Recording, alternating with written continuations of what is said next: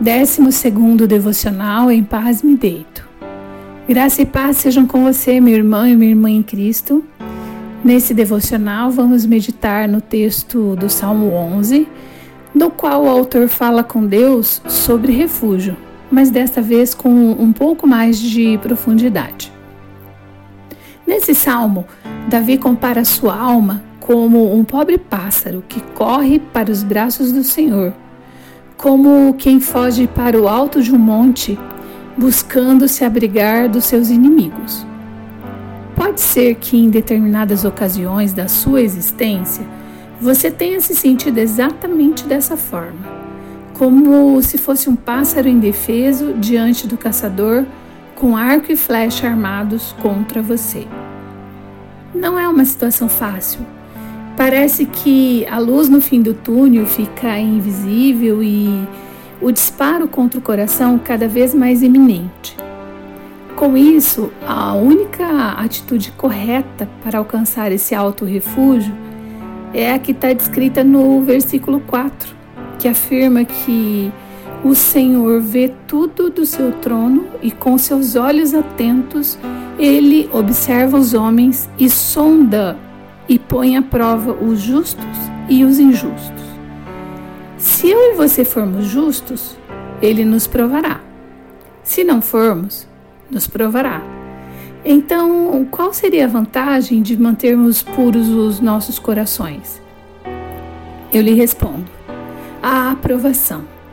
O salmo termina com o salmista dizendo que depois de castigar os que não se arrependem das suas injustiças, é, permitirá que os justos contemplem a sua face. Você já imaginou contemplar a face de Deus? Se você quer contemplar a face do Senhor, aparte-se do mal. Guie seu coração pela lei do Senhor e mantenha sua vida no refúgio do Altíssimo. Oremos.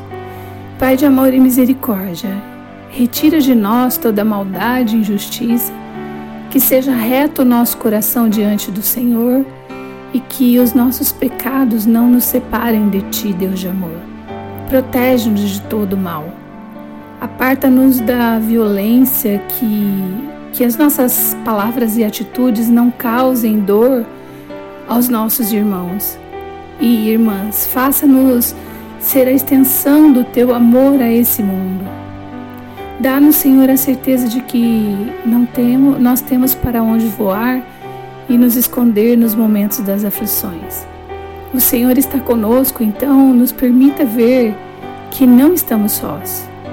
Fortalece-nos em momentos de provação, para que sejamos realmente fortalecidos e não venhamos nunca a, nos, a desistir das nossas batalhas pela vida, pela paz, pelo amor, mas principalmente pela intimidade com o Senhor.